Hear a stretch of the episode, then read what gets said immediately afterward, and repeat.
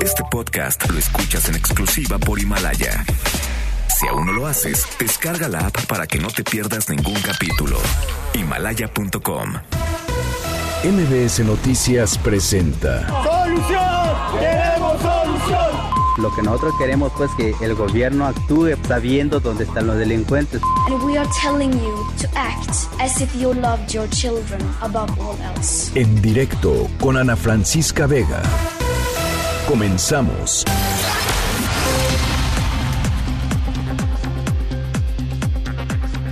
Las 5 de la tarde con un minuto. ¿Cómo están? Me da muchísimo gusto que me acompañen. Estamos aquí en directo a través de MBS Noticias. Yo soy Ana Francisca Vega y hoy es jueves 30 de abril de 2020, Día del Niño y de la Niña. Híjole, su aplauso, sí, claro que sí, qué bárbaros. La verdad, este, en esta contingencia, los niños y las niñas se han portado como verdaderos campeones. Eh, resilientes, alegres, adaptables, ah, con sus eh, con sus cositas, ¿no? Con sus detalles, con sus de repente, eh, pues evidentemente corajes, enojos, pero qué barbaridad, qué increíble cómo lo han hecho los niños y las niñas mexicanas. Les mando un abrazo enorme a todos los que nos están escuchando y hoy les tenemos un programa súper, súper especial. Así es que rapidísimo nos vamos a saludar a todos los que nos están escuchando a través de mbsnoticias.com en cualquier lugar de nuestro planeta. También a los que nos sintonizan desde Ciudad del Carmen, Campeche, a través de la mejor en el 100.5 de FM, las dos horas completitas de 5 a 7 y desde Reynosa, Tamaulipas, a través del 1390 de AM por Notigape. Nuestras redes sociales, ya saben, siempre abiertas para que podamos eh, entrar en contacto y platicar. Arroba Ana F. Vega en Twitter, Ana Francisca Vega Oficial en Facebook, MBS Noticias en todas las plataformas de redes sociales y los leo también aquí a través de nuestro número de WhatsApp eh, todas las tardes 5543 77 1025 Va de nuevo 55 43 77 102 5. Arrancamos. En directo. Sí me voy a lavar, sí me voy a lavar. Las manos limpias me voy a dejar con agua y jabón a cada rato mejor. Y no te toques la cara, no, no. Lávate las manos. Usa cubrebocas. Quédate en casa. Bueno, pues estoy encantada de tener aquí en directo a una mujer que ha acompañado y ha divertido y ha entretenido a muchísimos niños y niñas mexicanas eh, durante muchos años, muchos años, mucho tiempo. La extraordinaria, la grande Tatiana. ¿Cómo estás, Tatiana? Anita, feliz día de la niñez. Igualmente, ¿eh? ¿Cómo estás? Pues muy bien, acá muy atareada porque estoy preparando un live en mi Facebook, en oficial.tatiana en mis redes, y a las seis de la tarde me conecto, pero ya sabes, como voy a hacer manualidades y voy a poner coreografías y voy a cantar y bailar y hacerlo interactivo, entonces aquí estamos haciendo unos ensayitos para, para el en vivo porque este pues todo requiere, ¿verdad? Una preparación, pero... Una producción. Este día pues diferente, ahora sí que va a ser un día inolvidable para todos porque estamos viviendo algo muy este extraño, pero dentro de lo que cabe vamos muy bien. Como tú dices, los niños se han portado como campeones, están increíblemente bien y lo han aceptado y lo han entendido. Ni modo es lo que les tocó vivir, pobrecitos, pero ya vamos a salir de esta y vamos a salir triunfantes y mejores personas sobre todo. Oye, Tatiana, a ver, platícame un poquito, eh, para ti qué significa, digamos, que tantos niños y niñas mexicanos te vean con, con admiración, te sigan como una persona pues este como como un modelo como un modelo a seguir este que compren que compren tu música que, que te sigan que entren a tu Facebook Live todo eso. Qué, qué significa para ti Tatiana ay pues es una es un honor y es una emoción muy grande. A veces lloro con ellos porque de repente este me abrazan por ejemplo niños que ya crecieron que ya son adultos y me abrazan y me encuentran en donde sea o van a mis shows y lloran de la emoción y yo también lloro con ellos porque es que es padrísimo poder hacerlos sentir bonito o me escriben cosas tan hermosas como que los ayudé a superar algo con mis canciones, o sea, sin querer o o con mis canciones positivas o los mensajes y también con los niños especiales he tenido este una magia padrísima que mis canciones de repente las usan para sus rehabilitaciones o sus terapias y ay no es una emoción de verdad que a veces no me la creo todo lo que lo que hemos pasado juntos en pues ya son 36 años de carrera desde el pop. ¡Qué bárbara! 10 años me aventé cantando pop, pero son 26 cantándole a los niños, entonces pues sí, van muchísimas generaciones a, a los shows y me llena de emoción, de alegría y siempre tuve muy claro que desde que empecé en esta carrera a los 15 años, que la gente y los fans no nada más te seguían por tu música, sino también por tu manera de ser o tu manera de vestirse o te imitaban algunas cosas. Entonces, pues hay que ser congruente con lo que es uno en su carrera, con la vida, ¿no? Oye, ¿y cómo te ha tocado evolucionar? Porque son 26 años en donde, a ver, pues digo, nosotros crecimos en una generación en donde no había nada, ¿no? De, tecnología de lo que hay hoy. Este, no, te podías conectar al, otro lado del mundo para ver qué estaba pasando. Hoy los niños, este, literalmente viven en un, en un mundo hiperconectado y está padrísimo que sean así. Pero ¿cómo te ha, cómo ha sido para ti también irte ajustando a los, a los nuevos cambios y a las nuevas generaciones? Porque supongo que no es lo mismo cantarle una persona, un niño a los hace 26 años que hoy, o sí, quién sabe, ¿cómo es? Fíjate que los niños siento que son iguales, los niños son igual, tienen esa inocencia y esa este capacidad de asombro y esas ganas de divertirse, igual que los de hace 26 años, solo que ahora pues sí tienen más herramientas y tienen más posibilidad de comunicarse con todo el mundo o de estar conectados o de ver eh, videos, por ejemplo, a mí pues gracias a YouTube me, me mantengo vigente y a las redes sociales porque cuando llegó un momento en que ya las televisoras dejaron de apoyar lo infantil y de tener contenido para niños, pues yo me aboqué a hacer videos y a hacer contenido para mi canal de YouTube desde el 2009.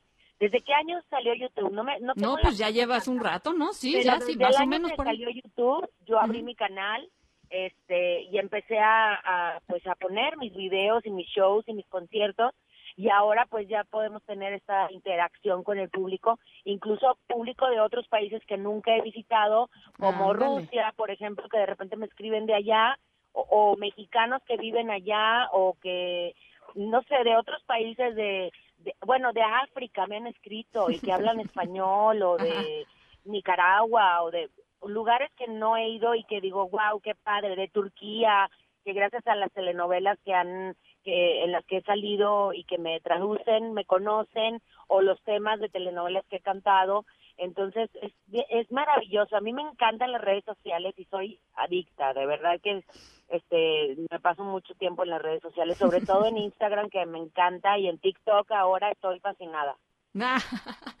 que es, que es, la, que es la, nueva, la, nueva onda TikTok, ¿no? Ay, está padrísimo porque haces cualquier tipo de payasada. No me he metido, cosas en tendencia, puedes este, inventar chistes. Está muy divertido, la verdad es que me ha hecho la vida muy alegre el TikTok. Oye, a ver, cuéntame un poquito, este, ¿qué van a hacer ahorita? Es a las 6 de la tarde y eh, es a través de tu canal de, eh, de, ah, transmisión en, en Facebook, ok, en Facebook Live. Facebook y después ya grabado ya lo subimos a mi canal de YouTube. Ok, Facebook Live. Facebook Live para poderme este, conectar con, con todos y también les voy a cantar las mañanitas a todos los que cumplan años, ahí pueden escribir de, este, los nombres y vamos a hacer una lista para cantarles las mañanitas.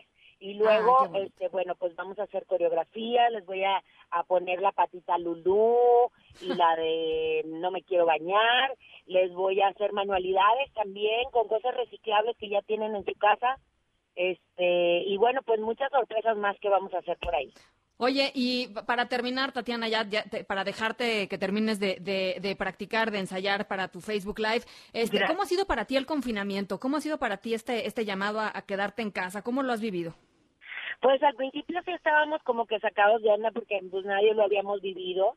Este, lo habíamos vivido en, en ciertos momentos cuando la influenza y eso, pero no a nivel mundial, ni con obligación de usar tapabocas, ni de tanta higiene. Ojalá que se nos queden estos hábitos porque es maravilloso el, el lavarte las manos tantas veces. Este, e, era necesario, yo creo que sí se va a quedar. Y lo de usar cubrebocas cuando estés enfermo, por favor, urgentemente. Este, pues lo he vivido bien, estamos este, en familia, en casa, sin salir, nada más únicamente al supermercado. este y pues haciendo actividades como no sé, de repente jugar yenga o saltar la cuerda, hacer deporte, hacer ejercicio, este haciendo videos para mi canal de YouTube, de todo, o sea, lo padre es que me he mantenido ocupado, he hecho muchas entrevistas que no había podido hacer porque antes tenías que ir personalmente y ahora pues es obligatorio la sana distancia, entonces ahora ya las hacemos en Zoom y en línea. Padrísimo. Oye, bueno, pues yo estoy muy agradecida de que hayas eh, querido platicar con nosotros, Tatiana. Te deseo toda la, todo el éxito del mundo. Este, de veras, muchísimas generaciones de, niñas y niños mexicanos, este, pues eh, ahora sí que, hemos crecido contigo. Este, yo ya no tan niña, obviamente, ¿no? Pero, pero sí, este, pero por supuesto sí, bueno, idolaza desde, desde la adolescencia. Así es que millones de gracias. Eh, y estamos en comunicación, ¿te parece? Ay, claro que sí, al contrario, gracias a ti. Saludos a todo tu auditorio, a toda la gente que nos está escuchando y pues ahí los veo en mi Facebook Live a las 6 de la tarde. Perfecto, a través de... del niño y de la niña. Exacto. Gracias, Tatiana. Un abrazo. Besitos. Gracias. Si no te quieres bañar, ¿cómo de que no? Con las moscas vas a andar. Noticias en directo. Con una bolsa acumulada de 900 millones de pesos, el gobierno federal presentó la iniciativa Juntos por la Salud, integrada por eh, sectores de la academia, también el sector público y privado, para proteger a trabajadores de la salud por el COVID-19. Rocío Méndez, ¿cómo estás? Buenas tardes, te saludo con gusto. ¿Qué tal, Ana? Es para proteger a quienes están en la primera línea contra esta pandemia. Escuchemos las explicaciones del canciller mexicano Marcelo Ebrard. A esta fecha se han reunido 900 millones de pesos. Se van a distribuir kits en 24 estados. Están incluidos 51 hospitales. Los kits están diseñados en primer lugar para proteger a los trabajadores de la salud, a todos los que tienen que ver en estos hospitales con la atención directa a los pacientes COVID-19 y sobre todo una invitación para todas y todos los que quieran participar. Si quieres donar un kit para un médico, para una enfermera, para un hospital, la información a través de Fundación para la Salud Ana, el reporte al momento. Te agradezco mucho, Rocío. Eh, es importante, evidentemente es importante esto eh, eh, que, anunciaron, porque en distintos países del mundo eh, una buena parte de los contagios fueron contagios o son, están siendo contagios a personal sanitario. En España, por ejemplo, el 20% de los contagios hasta el momento, es decir, más de 35 mil eh, personas son trabajadores de la, de la salud que, pues, estando eh, haciendo su trabajo, tuvieron, estuvieron en contacto con pacientes COVID y resultaron positivos. En Italia, el 10% de los contagios son aproximadamente 18 mil personas. En la región de Lombardía, en Italia, eh, esta cifra aumentó al 20% de los contagios totales. En México se calcula que eh, aproximadamente el 15% de las personas que han resultado positivas a COVID-19 son trabajadores de la salud. Casi 2.000 personas con datos al 24 de abril. Se actualizarán eh, el martes próximo los datos, pero bueno, es evidentemente muy importante que eh, que el personal de la, de la salud, que el personal sanitario esté protegido. El riesgo, evidentemente, es que eh, pues, eh, al, al, al, infectarse pudieran eventualmente tener que dejar de trabajar y eso pues redunda en, en, la salud de, de, todos nosotros. Así es que importante esta iniciativa Juntos por la Salud, importantes todas las iniciativas que al respecto se han dado desde muchos sectores de la sociedad. Bueno, también les platico que diputados van a permitir al presidente hacer reasignaciones hacer reasignaciones de hasta 10% del presupuesto en casos de emergencia, de acuerdo con lo que eh, parece ser que son los cambios a la iniciativa que mandó el presidente a la Cámara Baja por la emergencia sanitaria del coronavirus. Más adelantito vamos a ir con mi compañera eh, Angélica Melín para que nos platique exactamente qué es lo que se pretende o qué es lo que se va a aprobar en diputados y cuáles la pues cuáles controles democráticos van a establecerse en esa en ese cambio legislativo para que el presidente eh, o el Ejecutivo Federal pues evidentemente tenga que rendir cuentas si es que decide modificar eh, eh, o reasignar el, el, presupuesto. Bueno, el Instituto Nacional Electoral prohibió al IMSS repartir cartas firmadas por el presidente Andrés Manuel López Obrador a beneficiarios de los créditos por el COVID-19, toda vez que señalan que viola el artículo 134 de la Constitución que prohíbe la promoción eh, personalizada de servidores públicos. Esto se ordena después de medidas cautelares solicitadas por la oposición, por, por eh, miembros del PAN, del PRI y del PRD. Un consorcio del empresario Carlos Slim ganó la licitación para construir el segundo tramo del tren Maya allá en el sureste de México. ¿Cómo estás, Itlali Sainz? Te saludo con mucho gusto. Hola Ana Francisca, muy buenas tardes a ti, buenas tardes también a nuestros amigos del auditorio. Pues sí, Fonatur emitió hoy el fallo de la licitación pública internacional para la construcción del tramo 2 de este proyecto emblemático del gobierno, el Tren Maya, en el que resultó ganador el consorcio operadora SIXA SADCB en convenio con la asociación CC Construction, Construcción SA y bueno, hay que decir que Operadora Sixa está liderada por el empresario Carlos Slim, que ganó la propuesta económica por 18.553 millones de pesos. Fonatur detalló que este tramo 2 del proyecto Tren Maya irá de Escárcega al Calciní en Campeche con una extensión de 222 kilómetros. Fonatur también indicó que la firma de contrato de inicio de la edificación de este tramo será el próximo 12 de mayo. Fonatur indicó que el ganador cumplió con la presentación de documentación legal y administrativa. Su propuesta técnica obtuvo igual o más puntuación a la mitad exigida en la convocatoria y la suma de puntos en las evaluaciones de propuestas técnicas y económicas pues, dio como resultado la mayor puntuación y por eso este consorcio con eh, 14 empresas más van a participar en esta construcción. Es mi reporte al auditorio. Gracias, Itlali. Buenas tardes. Gracias, muy buenas tardes. Bueno, ahora sí nos vamos con mi compañera Angélica Melín. Ya les decía, eh, los diputados van a permitir al, al, presidente hacer reasignaciones de hasta un 10% del presupuesto en casos de emergencia. Estos son algunos de los cambios que se han eh, eh, presentado a la iniciativa que mandó el presidente Andrés Manuel López Obrador a Cámara, a la Cámara Baja por la emergencia sanitaria por el COVID-19. Angélica, ¿cómo estás? Buenas tardes.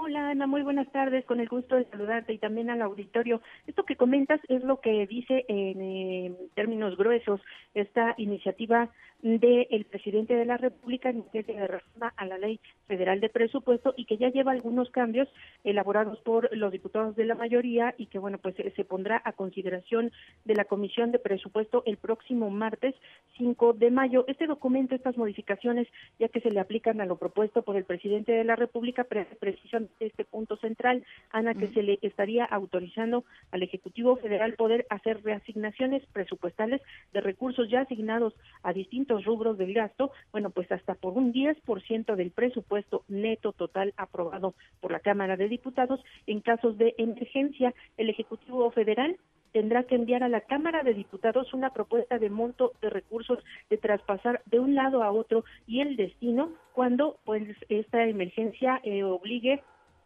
a modificar el, presupuesto hasta en un 10% de eh, su total. Los diputados tendrán un periodo de 10 días naturales para avalar para modificar el planteamiento que haga el Ejecutivo Federal. El documento que circula entre los legisladores federales y que podría ser aprobado, bien decíamos, el próximo martes, reitera que el objetivo del Ejecutivo Federal es permitir la reorientación de los recursos públicos, Ana, para destinarlos a la atención precisamente de emergencias como la que está viviendo el país por el tema del coronavirus. Sin embargo, en el primero de los puntos de reasignación que le interesa al Ejecutivo Federal están los proyectos y las acciones prioritarias de la Administración Pública Federal, no necesariamente, Ana, las cuestiones de salud. Esto eh, también eh, señala eh, la propuesta del Ejecutivo y que están promoviendo los diputados de la mayoría, es que se utilizará para fomentar la actividad económica y hasta el tercer lugar de este listado de cuatro prioridades, bueno, pues ya se señala que para atender emergencias en salud y en el último lugar, pues también en los diputados de la mayoría que este eh, proyecto de modificaciones a la ley de presupuesto contemplará que los recursos también podrían reasignarse a programas de beneficio de la sociedad, los que determine el Ejecutivo Federal. Parte de lo que estudian los diputados federales y bueno, pues hay un pleito casado entre la mayoría y la oposición que bueno, pues rechazan unos eh, por tajantemente esta propuesta y la mayoría pues por supuesto dicen aprobarla. Ana, estamos pendientes. Sí, que además Angélica aquí el punto que creo que es importante eh, clarificarlo y hemos platicado eh, pues en la semana con los distintos actores es que no hay una definición eh, eh, pues puntual de lo que es una emergencia y en ese sentido es un poco lo que nos estás diciendo en ese sentido la discrecionalidad con la que contaría el presidente sería amplísima no y ahí es donde ahí es donde entra eh, pues evidentemente la oposición a decir esto es eh, esto es inaceptable Exacto, Ana. El documento señala parámetros que no son tan claros y de hecho en un ejercicio de parlamento realizado hace un par de horas por los congresistas, especialistas coincidieron en este punto en que no queda claro qué considerará el Ejecutivo Federal que es una emergencia económica que obligue a hacer resignaciones hasta del 10% del total del presupuesto. Y bueno, pues lo único que se señala es que el parámetro más claro para hacer esta declaratoria de emergencia será que eh, bueno, pues el presupuesto, el gasto se puede haber afectado hasta en un 1% del Producto Interno Bruto y en ese caso, eh, pues eh, pudiera determinarse que es una emergencia, pero a final de cuentas quedará a consideración del Ejecutivo Federal que se considera como caso de emergencia para mover los recursos de un lado a otro. Bueno, te agradezco mucho, Angélica. Muchísimos pendientes, Ana. Hasta luego. Gracias, un abrazo. Bueno, con la lectura del cuento de León Tolstoy, La camisa del hombre feliz, el presidente eh, Andrés Manuel López Obrador y su esposa, Beatriz Gutiérrez Müller, la historiadora Beatriz Gutiérrez Müller, felicitaron a los niños y a las niñas en su día. Estas son las palabras del presidente. Hoy es el día de la niña y del niño y les mandamos un fuerte abrazo, muchas felicidades. Tolstoy tiene muchas enseñanzas para todos. ¿Se acuerdan ustedes? Yo creo que todavía sus abuelitos les recomiendan que hay que hacer el bien sin mirar a quién. Tolstoy, por ejemplo, decía que solo siendo buenos podemos ser felices.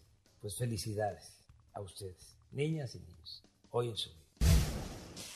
Bueno, y eh, información de, último momento, el eh, cantautor, una noticia, la verdad, muy desafortunada, el cantautor Oscar Chávez, uno de los máximos representantes del canto nuevo mexicano, murió hoy a los 85 años, hace ratito, a los 85 años en el Centro Médico Nacional, 20 de noviembre del ISTE.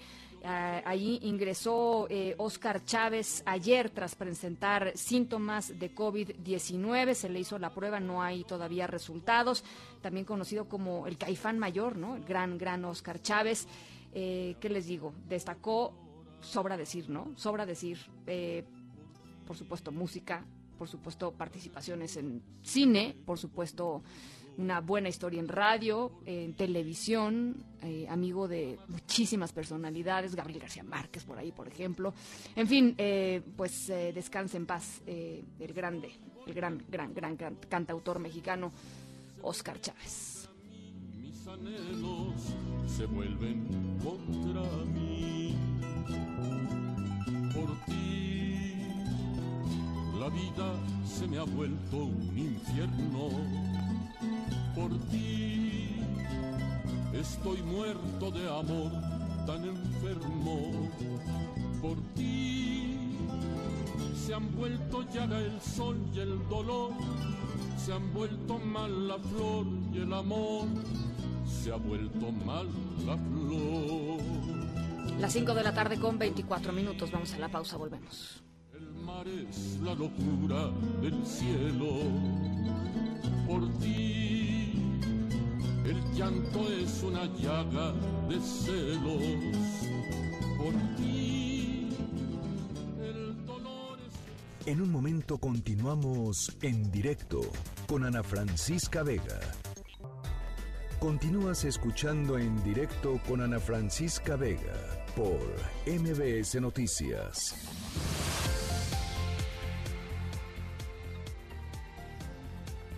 Bueno, se cumplen eh, hoy nueve días desde que se declaró ya formalmente aquí en México la fase 3 por COVID-19 y tres meses desde que la Organización Mundial de la Salud declaró al coronavirus como una emergencia de salud pública de preocupación internacional.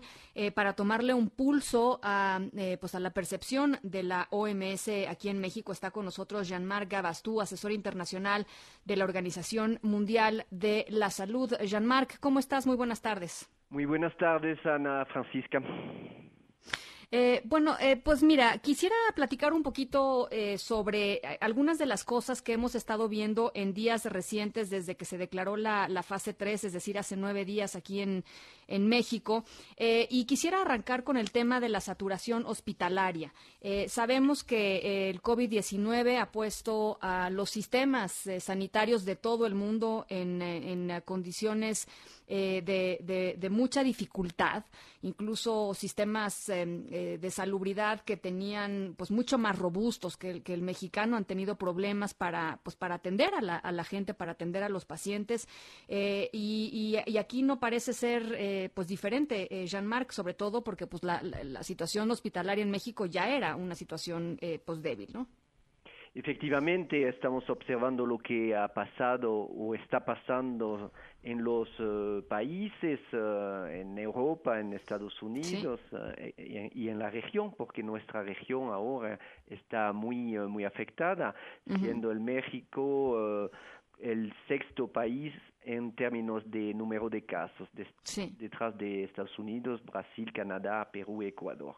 Uh -huh. Y uh, efectivamente estamos uh, observando un, una preocupación Uh, un desafío enorme que representa el, la disponibilidad de camas y la disponibilidad de camas con ventilador o uh, de unidades de cuidados intensivos, sobre todo al momento en el cual uh, estamos en una curva exponencial de casos asociado con el escenario 3 o la fase 3.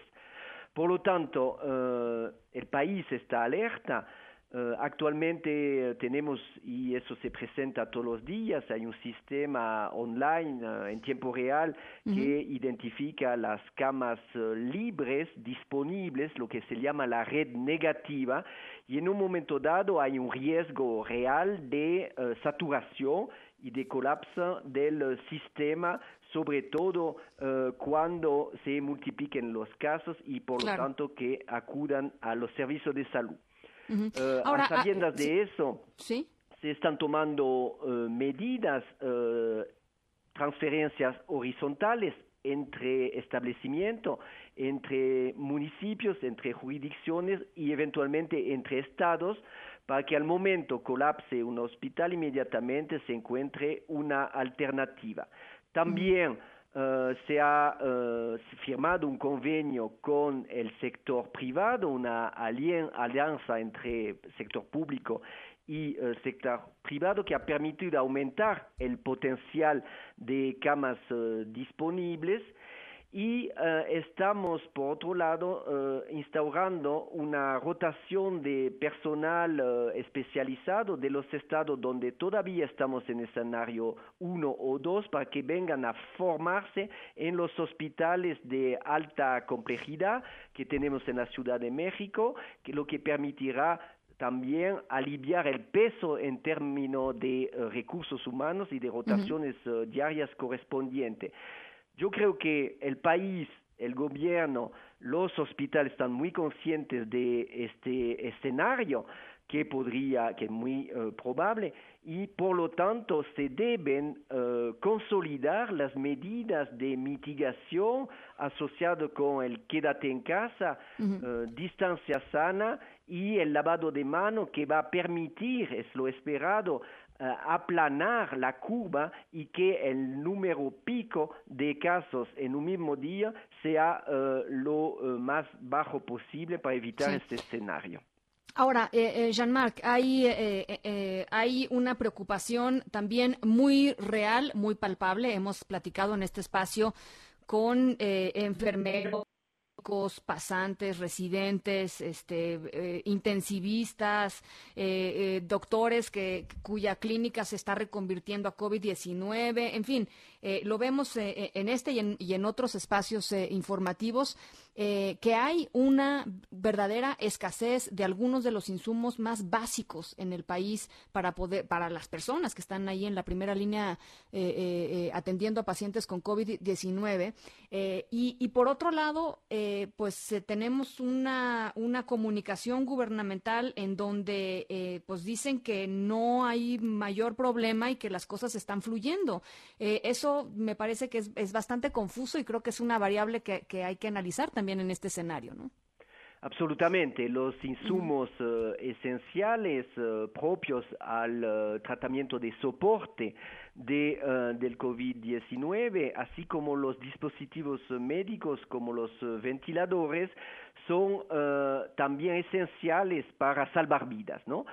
a eso se suma la disponibilidad de recursos humanos, de talentos humanos especializados, médicos, tratantes clínicos y sobre todo el trabajo extraordinario que desempeña eh, las enfermeras. Por lo tanto, este personal requiere de un, uh, una capacitación específica asociada con la atención de ese tipo de pacientes que sean casos graves o casos críticos en las unidades sí. de cuidado intensivo, el uso adecuado del equipo de uh, protección personal y eso representa no solo recursos materiales de insumos, dispositivos y de equipo de protección personal, sino también la disponibilidad de un personal capacitado para atender un número creciente de Pues sí. pacientes. Creo Pues que sí. todos estamos conscientes sobre la necesidad de consolidar este eh, panel de personal, pero también de asegurar, y todos los esfuerzos se están haciendo,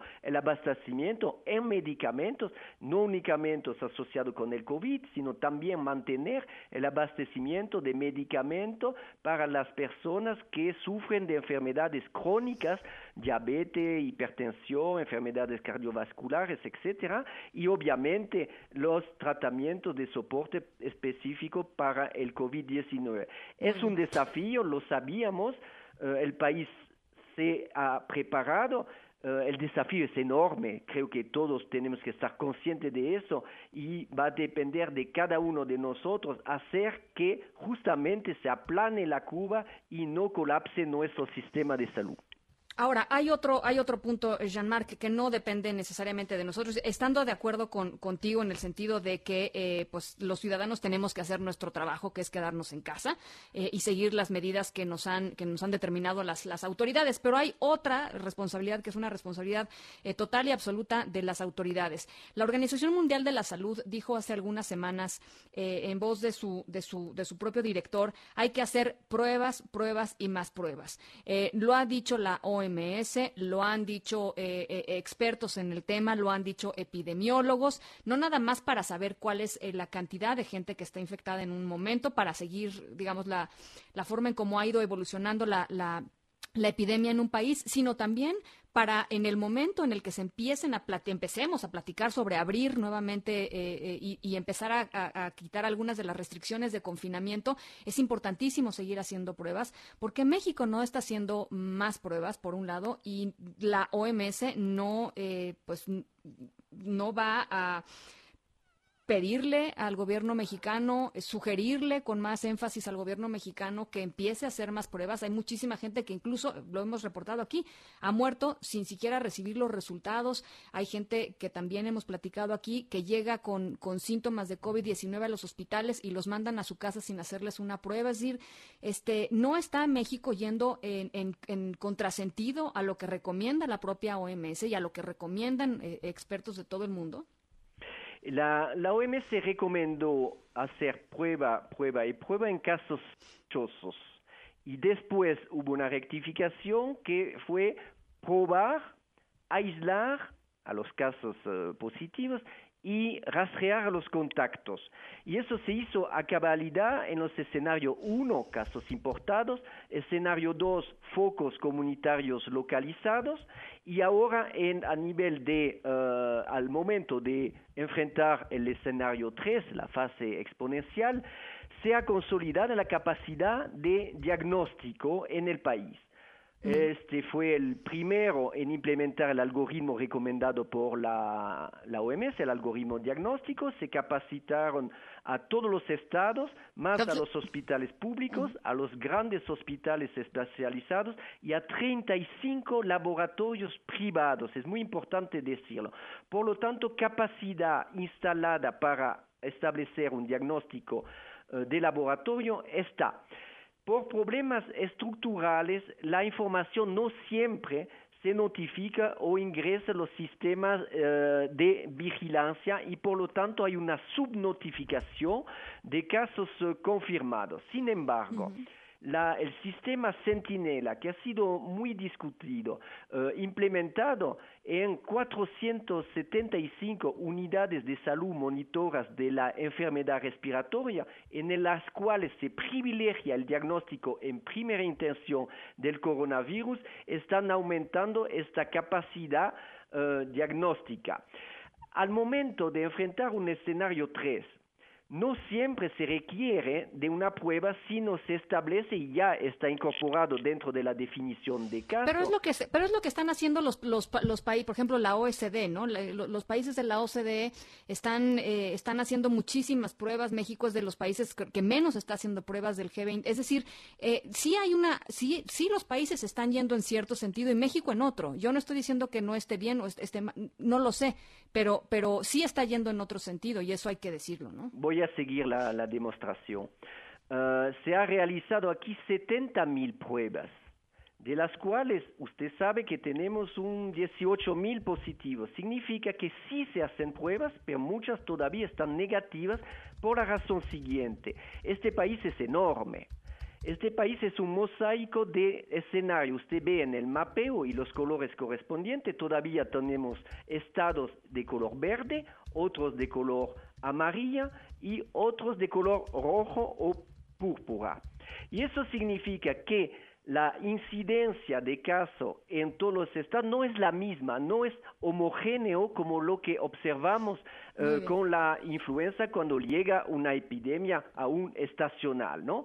Entonces, estamos todos conscientes que hay una subnotificación de casos por razones estructurales, pero sí se está aumentando y se va eh, siguiendo aumentando las recomendaciones internacionales, las mismas que nosotros desde la representación de la OPS aquí en México estamos haciendo, apoyando en la, eh, en la consolidación, en el aumento, en la diversidad de las pruebas en todo el país para que este número de pruebas sea más eh, conforme con la realidad de la situación. Sin embargo, nuevamente, cuando se habla, la OCDE hace cálculos sobre el denominador poblacional. Aquí el denominador poblacional, por prueba, es de 125 millones de habitantes que no Muy todos están en el mismo escenario. Estamos en una situación en la cual Sí, sí, eso me es- queda, sí, eso, eso estamos queda muy con claro. 32 países diferentes en uno que se llama México.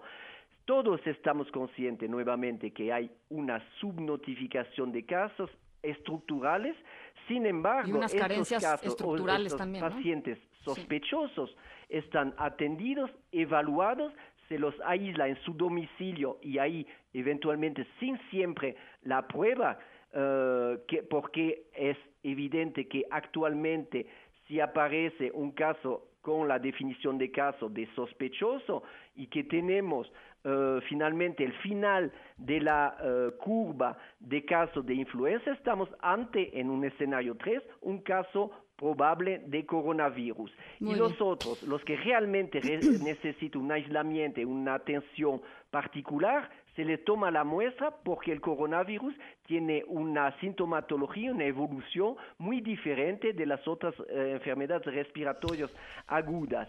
Entonces no hay contradicción, se está haciendo el esfuerzo, hay una subnotificación, todos deseamos, incluso eh, los establecimientos de salud, los profesionales de salud, los expertos, nosotros, aumentar el número de casos confirmados, lo que se está haciendo, pero estamos hablando de ya un pool de 70 mil pruebas re- realizadas, de las cuales únicamente un 20% son positivos, un Muy bien. porcentaje que va a aumentar conforme va eh, avanzando la epidemia en el país.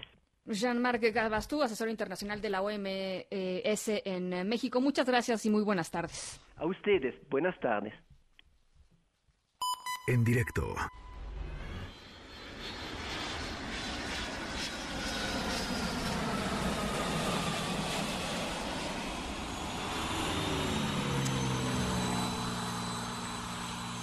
Bueno, pues hoy en nuestra historia sonora les vamos a platicar sobre una mujer a la que el COVID-19 le cambió los planes. Tenía algo preparado, era súper fan, estaba feliz, había gastado una buena lanita, pero el confinamiento la obligó a quedarse en casa. Ella vive en Albuquerque, en, Estados Unidos, y quería ir a Las Vegas. Eh, ¿Para qué? Al ratito les platico. Las 5 con 42, pausa.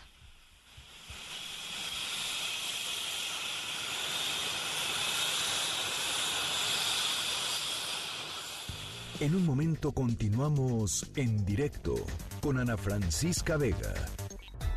Continúas escuchando en directo con Ana Francisca Vega por MBS Noticias. Son las 5 de la tarde con 44 minutos. Oigan, ayer pasó algo importante eh, que tiene que ver con el TEMEC y con su inminente entrada en vigor. Eh, eh, Estados Unidos creó un comité que, entre otras cosas, busca supervisar que los socios de Estados Unidos en el, en el, en el Tratado de- de- Comercial en América del Norte, es decir, México y Canadá, cumplan con eh, su parte de las leyes laborales, de la, parte, digamos, del acuerdo laboral. Eh, ¿Se acuerdan que hace unos eh, meses había pues saltado este tema a, la opinión pública y el representante comercial de Estados Unidos, Robert Lighthizer, había dicho en una carta a Jesús Seade que, eh, que, estas, que estos comités serían solamente observadores. Bueno, pues resulta que lo, que lo que se ha dado a conocer es que no serán solamente observadores. Estos comités van a tener funciones de monitoreo y de, y de eh, hacer que las legislaciones se cumplan y esto evidentemente cambia, cambia, eh, pues cambia el escenario. Eh, Jesús Seade, hay que decirlo, sec- subsecretario para América del Norte de la Cancillería mexicana, eh, argumenta e insiste en que este es un tema total y estrictamente interno en Estados Unidos, pero la valoración pues de, de de muchas voces de expertos y por supuesto la forma en cómo se presenta esto en Estados Unidos es que esto es evidentemente algo que tiene que ver con funciones de monitoreo y funciones de verificación de que las legislaciones se cumplan en Canadá y en México. Para platicar un poquito sobre esto y tratar de entender exactamente a qué, a qué se refiere este, este comité y esta creación del nuevo comité, está con nosotros el doctor Antonio Ortiz Mena, vicepresidente en Albright Stonebridge Group en Washington y profesor de Relaciones Internacionales en el CIDE y en la Universidad de Georgetown. ¿Cómo estás, Toño? Te saludo con mucho gusto. Qué gusto saludarte, Ana Francisca. Te sigo en Twitter, pero ya hace tiempo que no platicábamos. Así Increíble es. que algo que no sea la pandemia sea noticia, pero aquí estamos. Eso, en- bueno, allá este, se agradece un poco, ¿no? También. Sí, sí, con mucho gusto. La verdad. Eh, oye, eh, eh, Antonio, pues eh, platícame un poquito cuál es tu, eh, tu visión de lo que se dio a conocer allá en Estados Unidos y, y las implicaciones que tendría para México. Mira, Ana Francisca, con mucho gusto. Lo primero que diría es que para mí no es ninguna sorpresa, ni debiera ser ninguna sorpresa. El 30 de diciembre del año pasado, la Cámara de Representantes votó lo que se podría llamar la ley de implementación del TEMEC. Es decir, en Estados Unidos no se vota el texto del TEMEC, que es lo que se votó en México, sino una ley interna de Estados Unidos que eh, transcribe eh, o traduce el TEMEC a leyes internas de Estados Unidos. A quienes les interese checar esto en, en Google ponen HR5430 y ahí va a estar, está todo el texto. Y en esta ley, que, que la aprobó la Cámara de Representantes desde mediados de diciembre del año pasado, ya se habla de este comité eh, intersecretarial o interagencias para monitoreo y cumplimiento de temas laborales. Así es. Lo que eh, hizo el presidente Trump por decreto ejecutivo es crear este comité que ya se tenía previsto y que el Congreso había instruido que se creara. Entonces no hay nada nuevo, no debe haber aquí ninguna eh, sorpresa. Ahora, el detalle es cómo va a funcionar. Eh, si ustedes eh, revisan qué es lo que Estados Unidos aprobó, o sea, lo que la ley que aprobó que da validez al TEMEC, este, dice que este eh, comité va a verificar mediante la integración de delegaciones que viajen a México el cumplimiento de México con los temas laborales del TEMEC y con temas laborales internos de México. relacionados con la implementación de la reforma laboral, incluido el ejercicio del presupuesto del 2021, 2022 y 2023 que debe estar destinado para la implementación de la reforma laboral. Incluso vienen ahí los montos del presupuesto que México se comprometió a ejercer.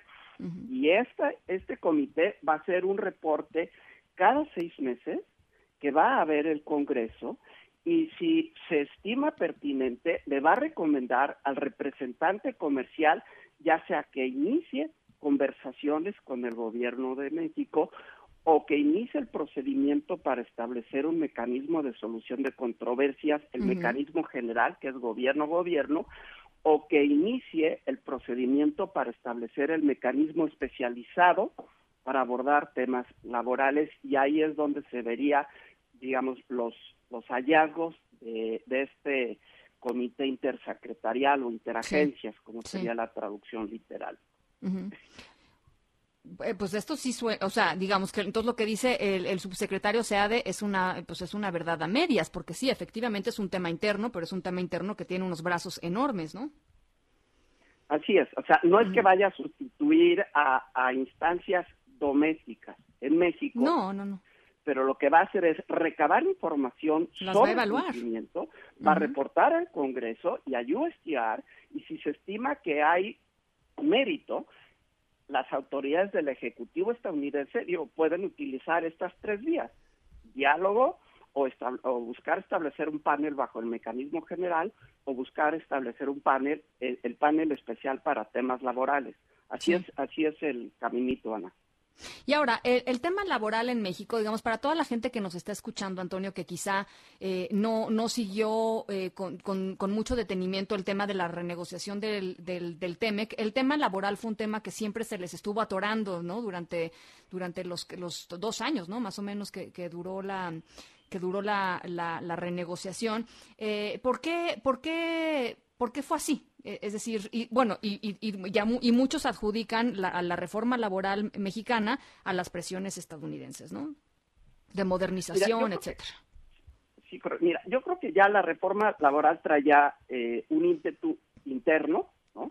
Eh, si recuerdas, hubo un inicio en la administración del presidente Peña Nieto, siguió con la administración del presidente López Obrador, pero ciertamente este es un tema que logra unificar a republicanos y a demócratas. Están agarrados de la greña, dicho coloquialmente, en todos los temas en Estados Unidos, pero no en el tema de que es importante el TEMEC para Estados Unidos y que dentro del TEMEC el tema laboral es importante. ¿Por qué?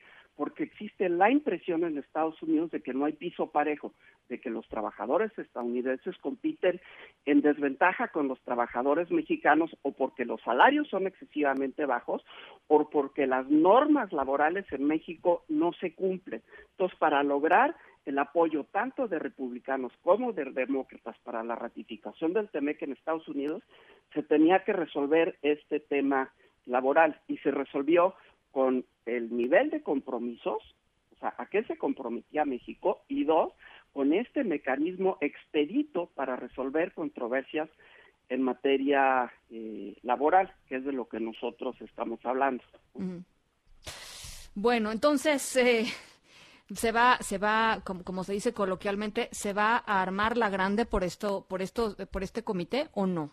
¿Cuál es tu? Mira, yo no sé si se va a armar la grande. Yo creo que aquí no hay ninguna sorpresa. Hay un par de temas que yo sí quisiera destacar. En primer lugar, desde mi punto de vista, todos los, todos los acuerdos en negociaciones comerciales deben ser recíprocos. Puede que algo te guste o no, pero pues dices al menos sea parejo, ¿no? Sacrifico una cosa, obtengo otra. En este caso no es estrictamente recíproco porque según entiendo, si México quisiera hacer lo que está haciendo Estados Unidos de, monitorear y solicitar el establecimiento de, un panel, en Estados Unidos lo tiene que eh, autorizar lo que se llama el, el National Labor Relations Board, que es algo así como la Comisión Federal de Relaciones Laborales de Estados Unidos. En el caso de USDR, USDR lo puede eh, establecer automáticamente, es decir, que para Estados Unidos sería más fácil establecer un caso en contra de prácticas en México de lo que sería para México establecer un caso en contra de prácticas que se llevan a cabo en Estados Unidos. Entonces, desde ese punto de vista, eh, yo diría no es estrictamente eh, espejo, estrictamente recíproco. Pero hay un tema que me preocupa más y es el de la incertidumbre, Ana. El objetivo general del TEMEC era brindar certidumbre a inversionistas y a exportadores e importadores sobre cuáles son las reglas del juego que pudieran invertir, tener un horizonte temporal largo y saber que así iban a operar. Yo creo que sí se corre el riesgo con este mecanismo de que se me genere incertidumbre, porque no sabemos cómo va a funcionar en la práctica este comité, qué tan agresivo no va a ser. Eh, hay dentro de la ley de implementación del TEMEC una sección que dice que se establecerá algo así como una línea 800 y un sitio eh, de Internet que administrará el Departamento del Trabajo de Estados Unidos, en donde se pueden dar denuncias anónimas sobre supuestas violaciones en temas de eh, Ah. contratos colectivos o libertad sindical en México. Y yo creo que eso puede dar pie a ciertas demandas frívolas o a conflictos entre distintos sindicatos Claro. que podrían estar pugnando por un contrato colectivo y dice, ah, Claro. lo perdí, voy a hacer esta denuncia anónima. Entonces, a mí eso sí me inquieta porque creo que esto puede generar incertidumbre. Y si hay incertidumbre, se va a menoscabar la efectividad del TEMEC. O sea, todo el tema del TEMEC es dar certidumbre. Claro, claro. Pues ese es un ese es un muy buen punto. Vamos a vamos a seguir con, con, el tema, pero eh, sí, efectivamente, eh, si sucede eso y si se deja esa puerta abierta, pues eh, hay- hay un hay un grado de discrecionalidad ahí eh, latente, ¿no? Que puede que puede eh, pues finalmente terminar con, con lo que había ganado el, el TEMEC y eso es eso es importante. Gracias, Toño. Te te agradezco muchísimo estos minutitos. De nada, a la orden, muchos saludos. El doctor Antonio Ortiz Mena, vicepresidente en Albright Stonebridge Group en Washington, profesor de Relaciones Internacionales en el CIDE y también allá en la Universidad de Georgetown. En directo.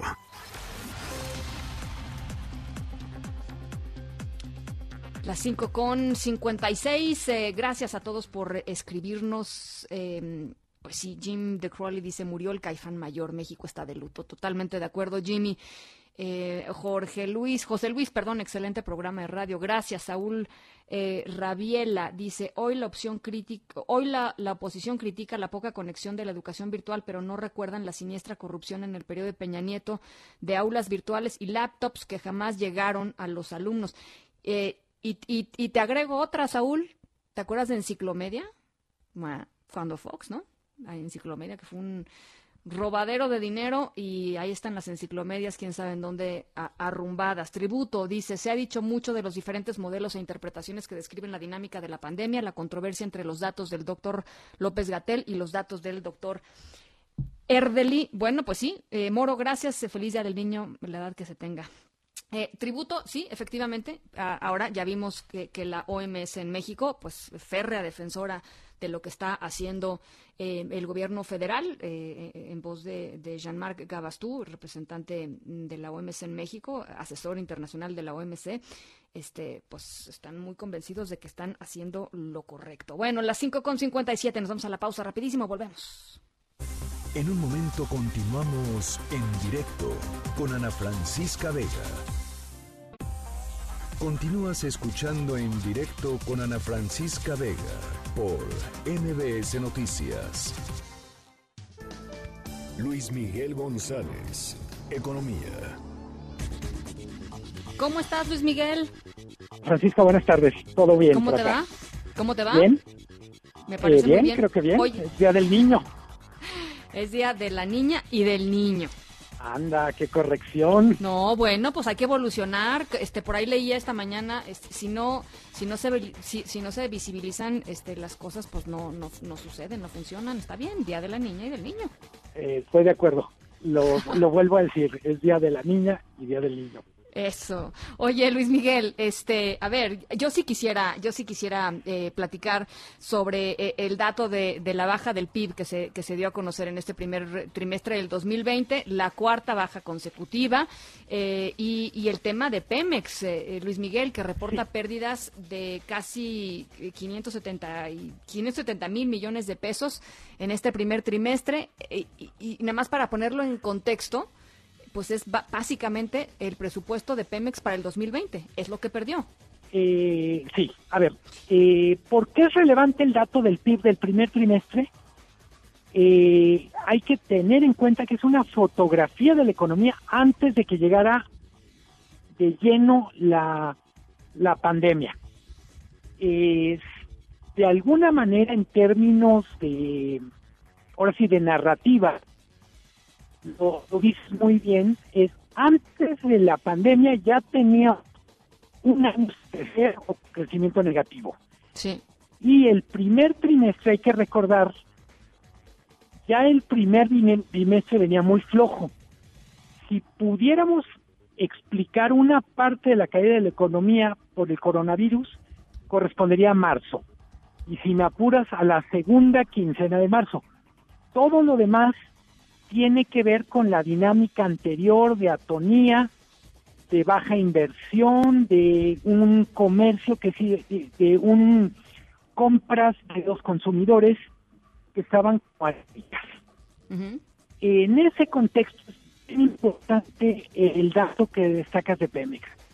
Eh, Pemex pierde más de medio billón de pesos en el primer trimestre.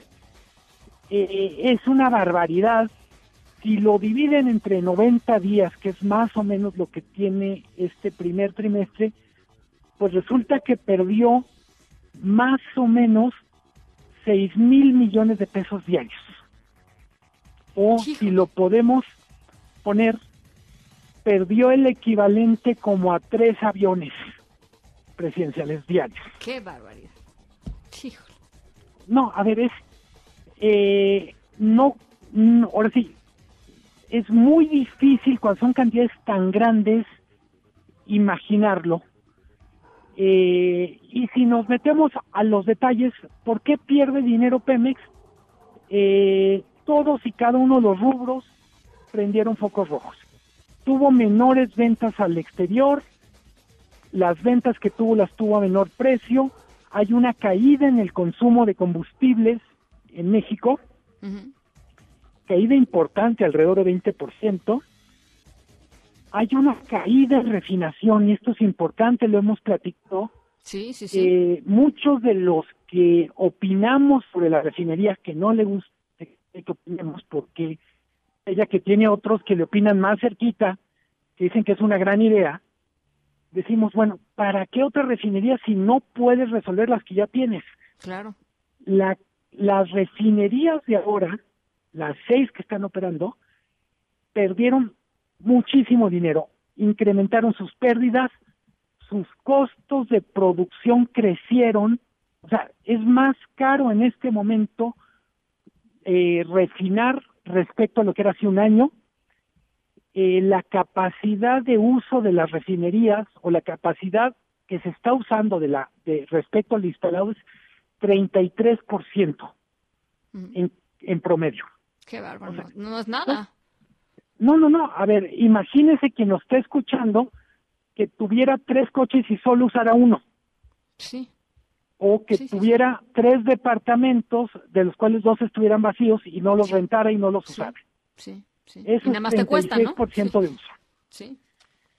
Eh, en ese sentido, tenemos muy malos datos de Pemex, pero sobre todo malos datos en un contexto en el que ya Pemex se empieza a comparar con sí misma, con, o sea, es Pemex de AMLO 2020 contra Pemex de AMLO 2019. Ya no hay referentes que pudiéramos llamar eh, peñistas o de, o del anterior régimen.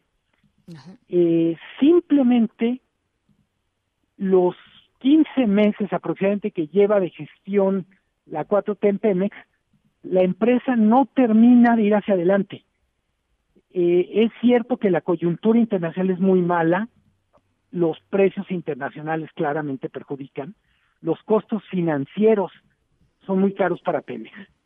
Pero lo que tiene que ver con variables de eficiencia, por ejemplo, pues,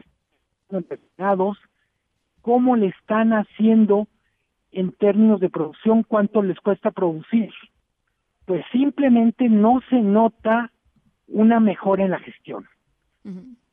Eh, si pudiéramos literalmente buscando eh, dónde hay algo que está funcionando bien del primer trimestre, recaudación. Eh, le va muy bien al SAT, salieron también junto con las cifras del PIB y las cifras de Pemex, salieron las cifras de recaudación, eh, está muy arriba de las metas y está casi 14% arriba respecto al año pasado. Qué bueno. En un contexto de la economía no está creciendo, lo que podemos deducir es el, la recaudación está siendo más eficiente de lo que era el año pasado. Eh, obviamente, cuando decimos la recaudación es más eficiente, pues mucha gente que nos está escuchando va a decir, ¿y qué tiene eso de buena noticia?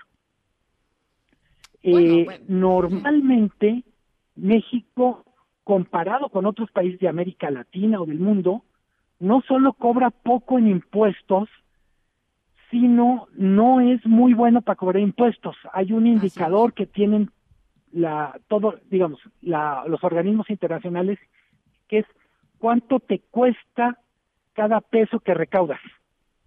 Y México invariablemente aparecía en los lugares en los lugares más bajos de la tabla era para México es muy caro recaudar comparativamente entonces que el SAT pueda cobrar más impuestos que el año pasado a pesar de que la economía cae significa que están haciendo bien la chamba y hay que decirlo con todas las letras.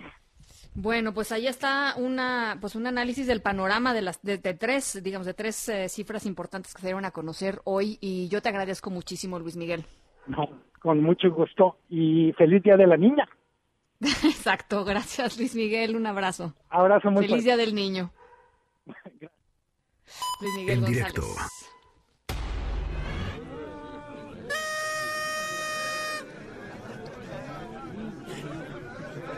Bueno, nuestra protagonista de la historia sonora de hoy cumpleaños. Hoy cumpleaños. Tenía un plan eh, pues bastante elaborado, la verdad, para festejarlo. Es muy, muy, muy, muy, muy fan de una cantante eh, súper popular y su sueño era verla en un show eh, totalmente en vivo. Eh, ella se llama Ilse Gay eh, y, ya les decía, cumple hoy 89 años y al ratito les platico de quién era fan y qué pasó. Son las seis con nueve, vamos a la pausa, regresamos con más.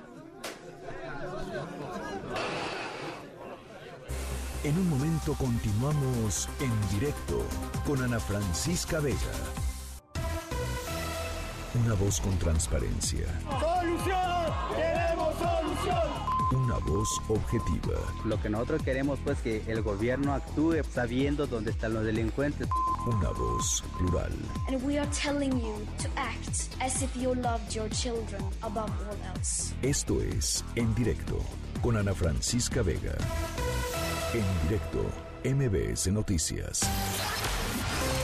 Son las 6 de la tarde con 13 minutos. Gracias por seguir con nosotros aquí en directo a través de MBS Noticias, contigo en casa. Yo soy Ana Francisca Vega y hoy es jueves 30 de abril del 2020, eh, Día de la Niña y el Niño. Y en un ratito más les tenemos una súper sorpresa, así es que quédense aquí con nosotros. WhatsApp 5543 77 1025 va de nuevo 5543 77 1025. Saludo con muchísimo gusto a toda la gente que nos escucha desde Torreón, Coahuila, a través de Q en el 91.1 y desde Zacatecas a través de Sonido Estrella en el 89.9. Muchísima información todavía, así es que nos vamos con el resumen. Noticias en directo. Bueno, se formalizó ya aquí en la Ciudad de México la suspensión de actividades no esenciales, eh, por lo menos hasta el 31 de mayo. Adrián Jiménez, ¿cómo estás? Buenas tardes, te saludo con gusto.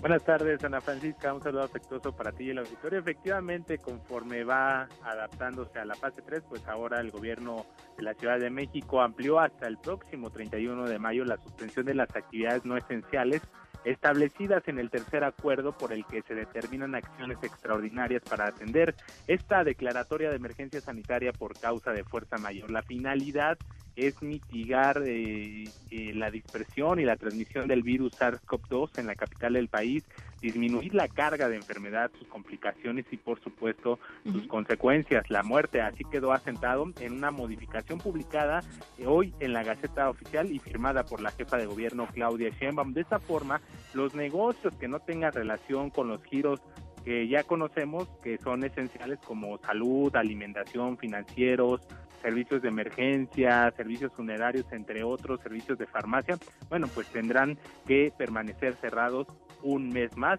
porque bueno, pues hay que recordar que este acuerdo estaba establecido hasta el día de hoy, hasta este 30 de abril, pero bueno, ya conforme a lo establecido en la fase 3 se va un mes más por lo menos.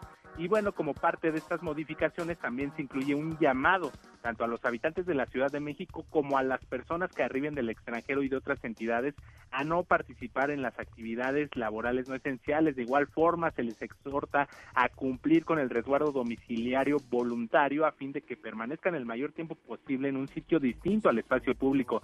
Además, se instruye al INVEA para que extienda la realización de operativos también hasta esta fecha, hasta el 31 de mayo, actividad en la que participarán las alcaldías, aunado a las labores de verificación que tienen que hacer en tianguis, en mercados sobre ruedas y en las actividades que realicen en sus respectivas demarcaciones. Ana Francisca, la información que les tengo. Te agradezco mucho, Adrián.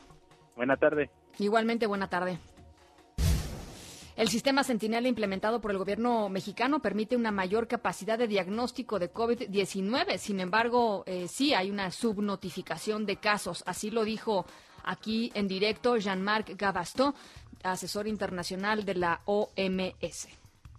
Es muy importante decirlo. Por lo tanto, capacidad instalada para establecer un diagnóstico de laboratorio está. Por problemas estructurales, la información no siempre se notifica o ingresa en los sistemas de vigilancia y por lo tanto hay una subnotificación de casos eh, confirmados. Sin embargo, el sistema Sentinela, que ha sido muy discutido, implementado en 475 unidades de salud monitoras de la enfermedad respiratoria, en las cuales se privilegia el diagnóstico en primera intención del coronavirus, están aumentando esta capacidad eh, diagnóstica.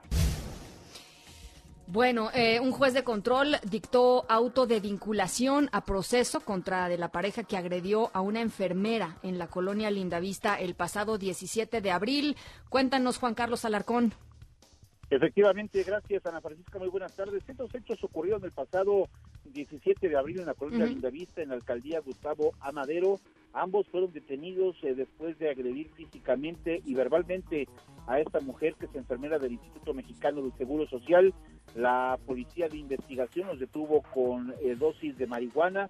Sin embargo, al ser puestos a disposición del juez de control, no prosperó esta acusación. Sin embargo, se obtuvo orden de aprehensión en contra de la pareja por los delitos de homicidio en grado de tentativa y en este caso también eh, discriminación.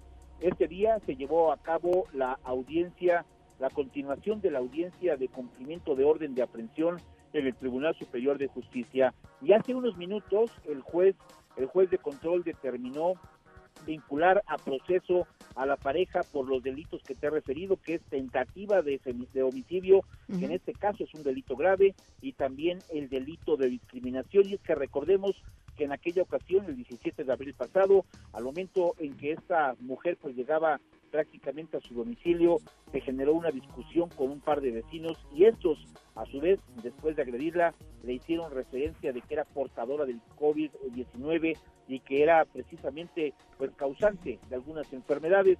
Esta situación se denunció ante el Ministerio Público, el cual eh, a cargo de la Fiscalía de Gustavo Amadero pues determinó llevar a cabo eh, pues la investigación y solicitar a un juez de control la orden de aprehensión. Ahora estas dos personas continuarán presas.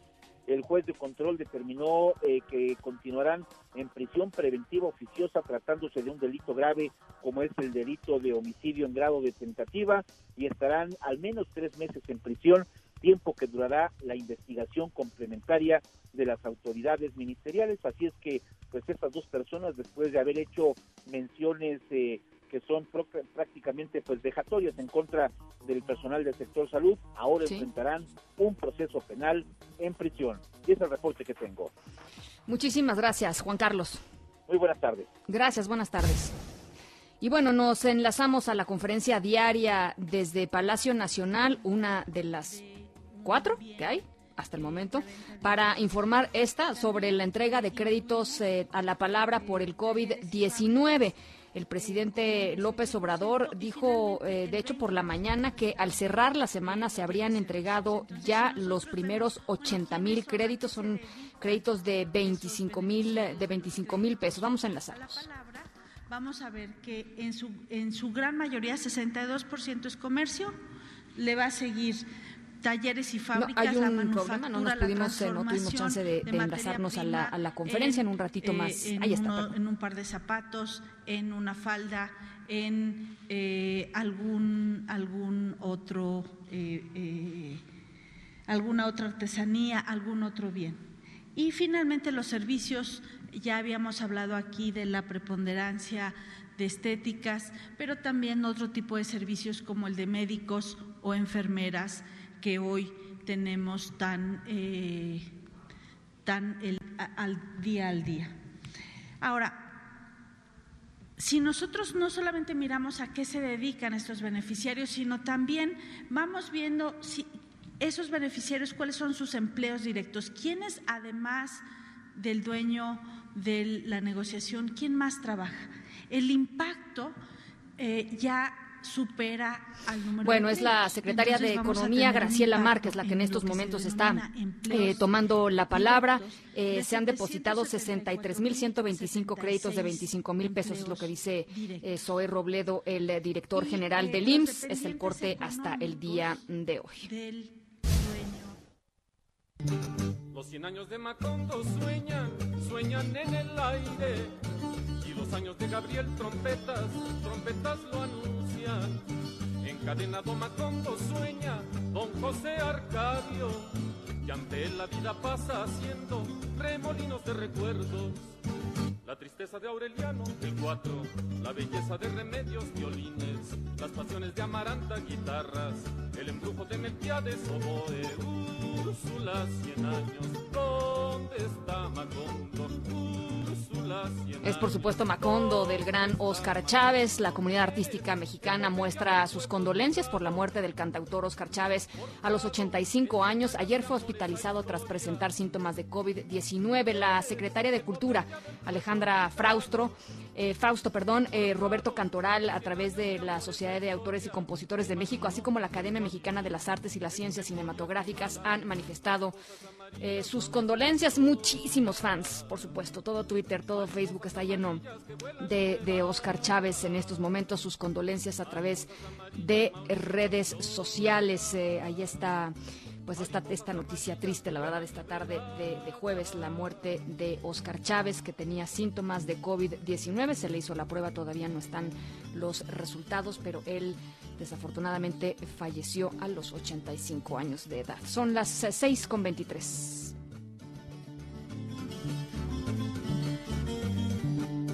Los 100 años de Macondo sueñan, sueñan en el aire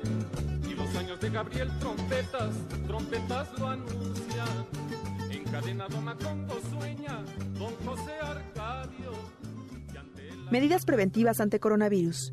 ¿Qué medidas básicas de precaución debemos tener ante la propagación internacional del coronavirus? La Organización Mundial de la Salud emite las siguientes recomendaciones.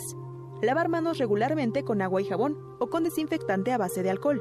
Permanecer a un metro de distancia de cualquier persona con síntomas como tos y estornudos cubrirse la boca y la nariz con el codo o un pañuelo alto cero estornudar. Evitar tocarse los ojos, la nariz y la boca con las manos para evitar transferir el virus de la superficie a sí mismo. Buscar atención médica si existen síntomas de fiebre, tos y dificultad para respirar. Como precaución general, adopte medidas de higiene cuando visite mercados de animales vivos o mercados de productos frescos. Evite el consumo de productos animales crudos o poco cocinados. No usar mascarillas si no es necesario. No es conveniente gastar recursos seguir instrucciones de las autoridades sanitarias, mantenerse informado sobre COVID-19 a través de fuentes fiables de información, no difundir noticias falsas y no contribuir al alarmismo. En un momento continuamos en directo con Ana Francisca Vega.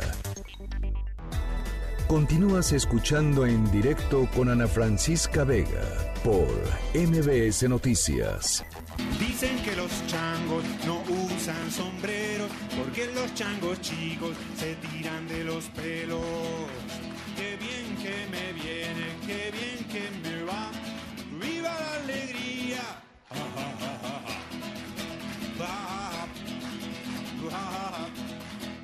Bueno, especial para todas las niñas y los niños que nos están escuchando en su día. Está con nosotros el gran Luis Pesetti, escritor, músico, cantante. Todos los niños y las niñas lo conocen muy bien y yo estoy emocionadísima de tenerte aquí con nosotros, Luis. Y yo con ustedes, Ana Francisca, qué gusto saludarte a ti y a tu audiencia. ¿Cómo estás? ¿Cómo te trata, cómo te trata la cuarentena? Platícanos. Pues en cuarentenado, como todos, en casa mucho y menos planchar, haciendo de todo. Haciendo de todo. Oye, Luis, Pues ¿y has, eh, has eh, usado, No, no perdón, sé, Ana Francisca, lo de planchar no es porque tengo quien plancha por mí, sino porque me, me- como no las reuniones se están distanciando, vamos con la ropa arrugada pero limpia. yo, yo creo que, yo creo que la, la plancha estaba sobrevaluada, Luis. No sé qué opines. Yo La creo verdad. que va a haber, sí, sí, va a haber una baja de venta de planchas. ¿verdad? Va a haber una baja de venta de planchas y yo creo que esa es una de las buenas, este, una de las buenas cosas que van a salir de esta, de esta crisis Eh, global. Exactamente, pues sí.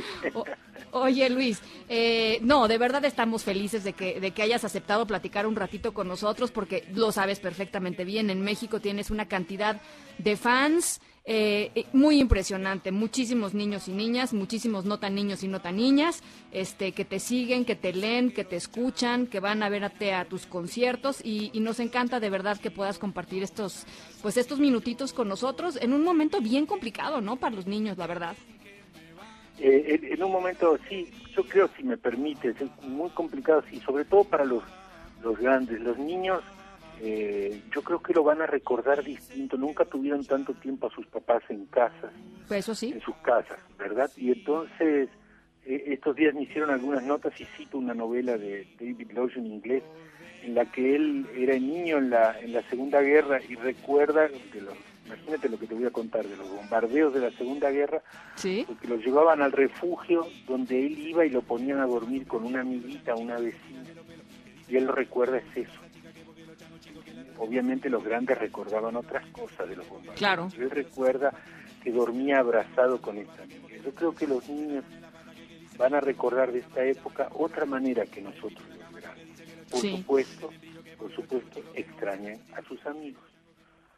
Eso es, sí, eso, eso es este, a, a mí fíjate que sí me, me, me rompe un poquito el corazón cuando los veo tomando clases, este, lo que sea que signifique eso, ¿no? A través de la computadora y saludándose a lo lejos, este, eh, ho- hoy, hoy, y, y te voy a, te voy a compartir algo, eh, Luis, de, tengo aquí una, una, pues una niña de seis años aquí en mi casa, mi hija, eh, que me dijo, cuando nos liberemos, quiero ir a correr al parque, mamá, ¿no? Es muy duro, ¿no? Sí. Te entiendo. Mira, y yo tengo hijos pequeños también, Ana Francisca, ¿no? Y hay veces Ajá. que me da así de, de que muerdo la maderita por no decir nada, pero porque me parte el alma también. Pero eso es más nuestro. Sí, te entiendo. Lo, lo sé, lo sé. Lo sé que es nuestro y la alegría y la, pues esto, ¿no? Como la resiliencia, la fuerza de los niños es maravillosa. Eso es de ellos para siempre. Tú, y estos tú, dos, tú tres les... meses los van a recordar como, pues sí, no veía a mis amigos, pero mi mami estuvo siempre conmigo y mi papi estuvo siempre Exacto, exacto. Oye, Que eh, vamos, vamos por eso.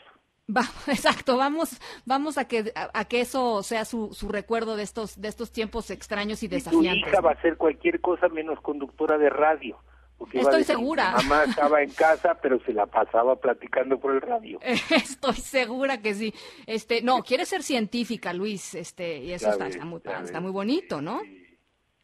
Oye, Luis, eh, platícame un poquito sobre, eh, ¿te has, te has conectado en estos tiempos con, con ah, pues la, no sé, gente en Facebook Live, algún concierto que estés por ahí? ¿Cómo, cómo le has hecho para, a ver, cuéntanos? Sí, sí, para seguir en contacto, sí. Sí. Fíjate que el- los Instagram y Facebook Live, que esas cosas, mucho no me funcionaron porque me la paso viendo ahí que me está diciendo el público.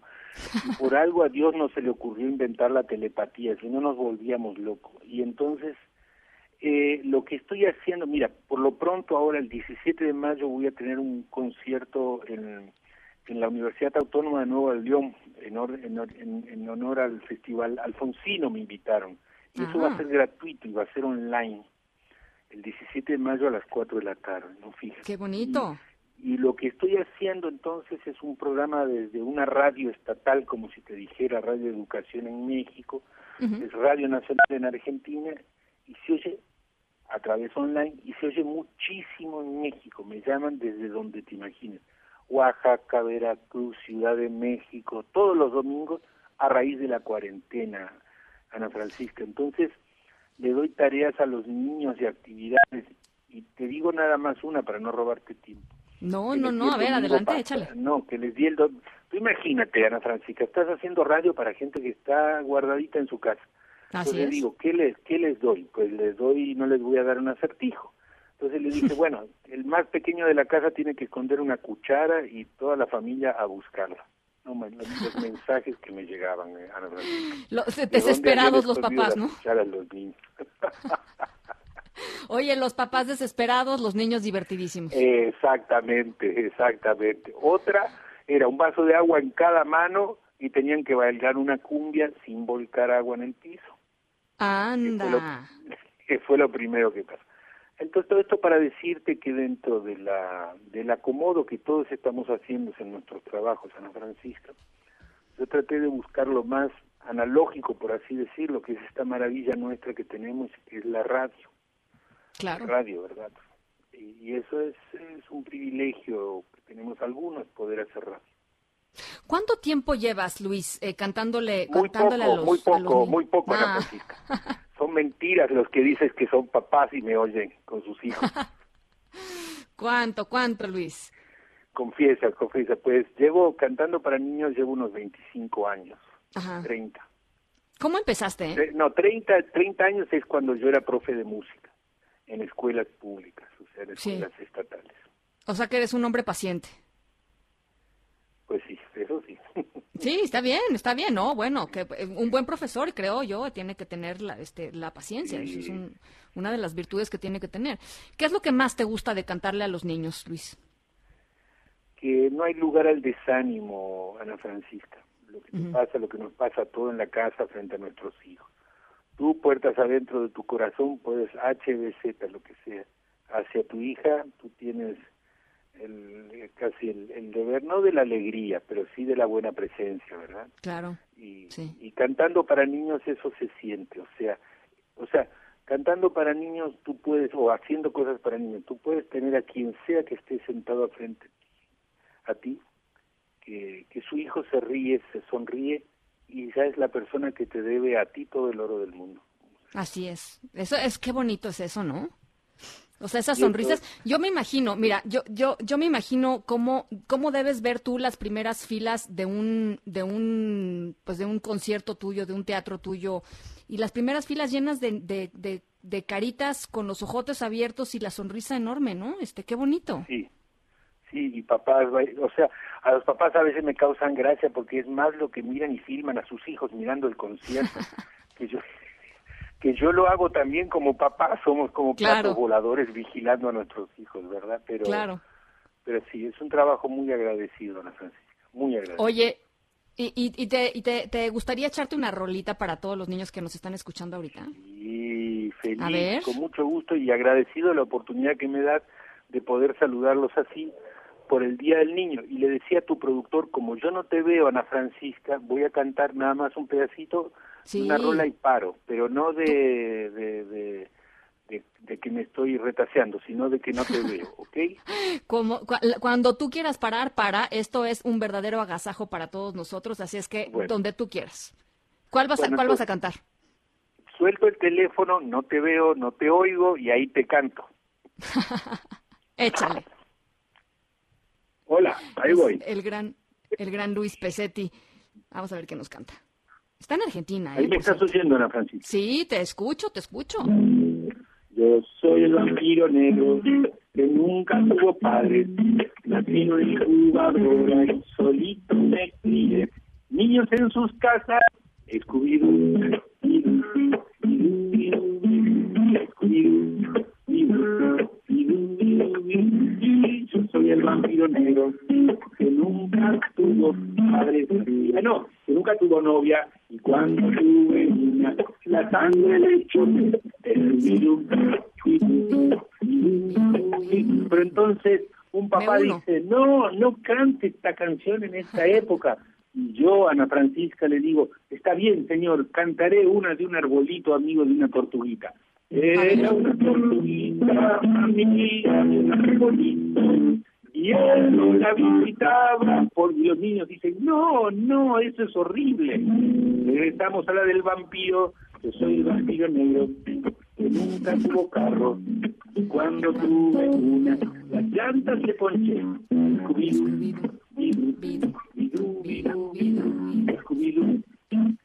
Tú me dices. Ya, no, bueno, más, Luis. Yo creo que ya Ah, estaba bueno, yo a punto bueno, de... yo, yo voy haciendo paradas. Yo soy el vampiro negro que nunca tuvo profe. Cuando tuve uno, los pelos le paré.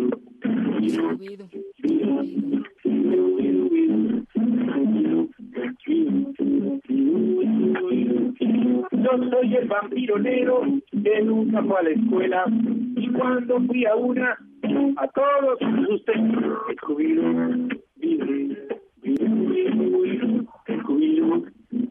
Segunda parada para chequear el- cómo vamos con Ana Francisca. Luis Pesetti, eres lo máximo. Este, estoy segura que pusiste a bailar a muchos en su casa. Ah, Aplausos con que para Luis puesto a bailar a Pesetti. tu niña ahí por ahí cerca Yo, ah, sí, pero bueno, eh, yo creo que está afuera, porque evidentemente no está aquí conmigo en el cuarto. Si estuviera en el Claro. cuarto estaría cantando Scooby-Doo, Scooby-Doo aquí a- este, en, en el sonido y no queremos eso todavía. Este, Claro. Luis, te, te agradezco, no sabes cuánto que te hayas conectado No. con nosotros. Eh, siempre tu, ¿qué te digo? Tu cercanía, tu inteligencia, tu simpatía, este, eh, a mí me fascina, soy fan, obviamente, de, de tus canciones y, y- y creo que es importantísimo, ¿no? También a los niños, como tú dices, eh, darles momentos de alegría, de paz, de diversión, este, en todo este, en todo este merequetrefe en el que nos metimos. Que no que no pensemos que ellos lo viven como nosotros y, y no nos preocupemos exactamente igual y por eso y que bueno un gran abrazo Ana Francisca. Te debo haber podido saludar a los niños de México. A mí en el censo de México pido un- una plaza que me apunten por favor en el próximo censo. Y, y si quieres el festival entonces el 17 de mayo a las 4 de la tarde estén pendiente que, que va a ser gratuito, se va a poder ver online y primero Dios el 8 de noviembre en el Auditorio Na- Nacional. Ah, bueno, pues ya tenemos una cita el 8 de noviembre presencial, Luis. Señora, y ahí usted en las primeras filas con su familia. Mil gracias, Genial. Francisca, eres una Al contrario. Gracias. Gracias, Luis Pesetti, eh, músico, cantante, escritor argentino, por supuesto, desde allá en esta celebración de la niña y el niño aquí en directo. En directo.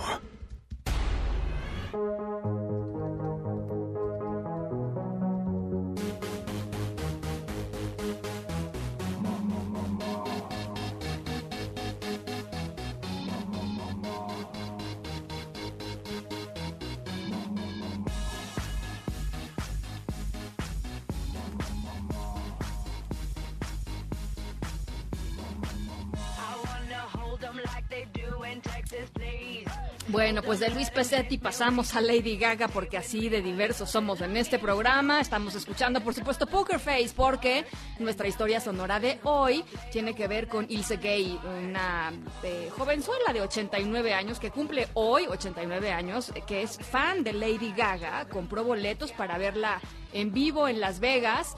Eh, iba a ser un súper super reventón, ¿no? Imagínense nada más, 89 años, ¿no? En el concierto de Lady Gaga. Obviamente sus planes pues cambiaron ligeramente por el COVID-19, pero su familia y sus amigos no la dejaron deprimirse ni tantito. En un ratito les platico qué fue lo que hicieron para celebrarla hoy. Por lo pronto los dejo con Poker Face de Lady Gaga.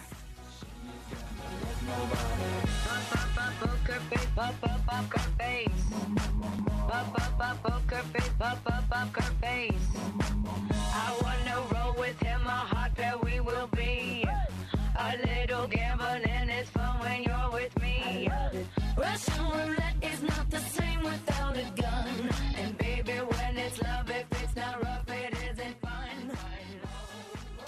En un momento continuamos en directo con Ana Francisca Vega. Continúas escuchando en directo con Ana Francisca Vega por MBS Noticias.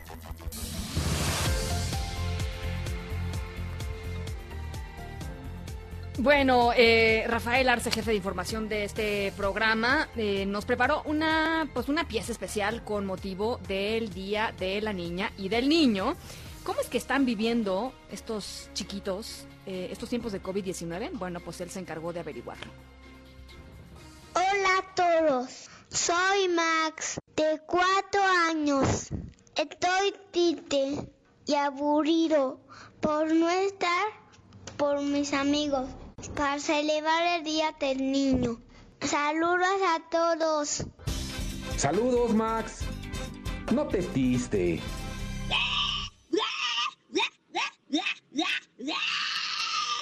Tienes razón. No es el mejor día del niño, pero ¿sabes qué? Cuando se vaya este bicho del COVID-19, festejaremos como te mereces, como se merecen todos los niños. Como Pocoyo y Pato le festejaron a él y su cumpleaños. ¿Qué te parece? Ya suenan los timbales de sus pies al andar, todos escondidos a esperar la señal. Y aquí está, la fiesta acaba de empezar. Eli se ha puesto muy contenta y ríe sin parar. Me siento muy mal porque no puedo ir a la escuela y andar con mis amigos porque nos daban comida y jugábamos mucho. Pues sí, Carlitos, pero ahora debemos estar en casa para no enfermarnos. Sí, lo mejor habría sido ir al parque o al cine. Ya verás, nada más que ese virus termine, estarás de nuevo con tus amigos. Pues yo opino que este día va a ser muy aburrido y que me hubiera gustado salir. Mi muñeca me habló, me dijo cosas que no puedo repetir, porque me habla sobre... Pues sí, pero ¿qué te digo? Es más, creo que para esta hora ya festejaste y sigues en el festejo del Día del Niño, como te mereces. Archi requete recontra de maravilla. Supercalifragilístico espialidoso, aunque suene extravagante, raro y espantoso, si lo dice con soltura sonará armonioso. Supercalifragilístico. Hay por ahí un niño que me ayude a decirle a los otros nenes que debemos pasar este 30 de abril en casa. Pero sobre todo, que no estén tristes. Lo opino muy bien, mejor. Porque estamos con el coronavirus y así ya nadie se contagia. ¡Atención! ¡Sí, señor! Chuchua, chuchua, chuchua, guau, guau. Chuchua, chuchua, chuchua, guau, guau. Vaya que si los niños son sinceros, ¿o no, papás? Hay que agradecer esa franqueza que a veces duele, pero nos centra en lo verdaderamente importante. Mm, que, estemos aquí en familia y que juguemos juntos y que, y que siempre comamos juntos y que todos estos días los, los quiero, pero no tanto porque mis amigos solo por un día y también verlos y también mm, no me quiero separar de ustedes.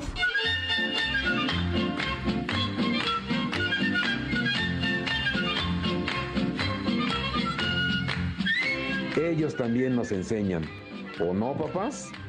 Pues de parte de Ana Francisca, Karime, Daniel y su servidor, sean felices y Feliz año, niño. En directo Rafael Arce Ruiz. En la ratonera ha caído un ratón con sus dos pistolas y su traje de cowboy. Ha de ser gringuito porque siempre habla inglés, jamás de ser güerito y tener grandes los pies. Las 6 de la tarde con 47 minutos, de verdad, de verdad, muchísimas felicidades a todas las niñas y a todos los niños de nuestro país. Gracias por estar ahí, gracias por su alegría, gracias por su fuerza. Eh, esperemos que pronto salgamos de esta, estoy segura que así va a ser. Y cuando así sea, como dice Rafael Arce, vamos a súper reventón, vamos a correr, vamos a salir, vamos a ir a la escuela, a ver a los amigos, en fin, este esto es temporal, chicos. Ánimo. Las 6 con 47. Nos vamos a la pausa. Regresamos. En un momento continuamos en directo con Ana Francisca Vega. Continúas escuchando en directo con Ana Francisca Vega por MBS Noticias.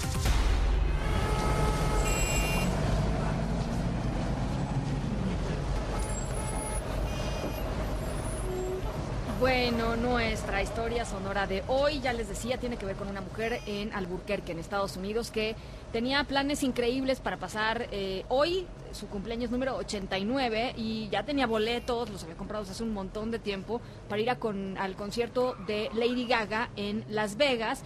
Eh, evidentemente no pudo asistir por la cuarentena. Ella, como muchísimos millones de personas alrededor del mundo, están eh, pues quedándose en casa eh, para aplanar la curva, pero sus amigos y sus eh, familiares trataron de animarla un poquito, aunque sea a la distancia. Y ahí les va lo que hicieron, ahí les va lo que hicieron. Eh, se, formaron, digamos, una, fila de coches en la calle, afuera del domicilio de, de Ilse Gay, así se llama, la cumpleañera, y respetando las medidas de sana distancia, pusieron a todo volumen canciones de Lady Gaga, eh, bailaron, incluso algunos usaron disfraces inspirados en Lady Gaga, fue todo un día pues es, muy, muy, muy particular para Ilse Gay. Em, eh, ella, por cierto, ha sido fan de, Lady Gaga por un tiempo, desde que vio la película eh, A Star is Born, eh, pues empezó a- a hacerse fanática de su música, pagó mil dólares, cerca de 25 mil pesos, por dos asientos en el show de Lady Gaga en el MGM Grand en Las Vegas.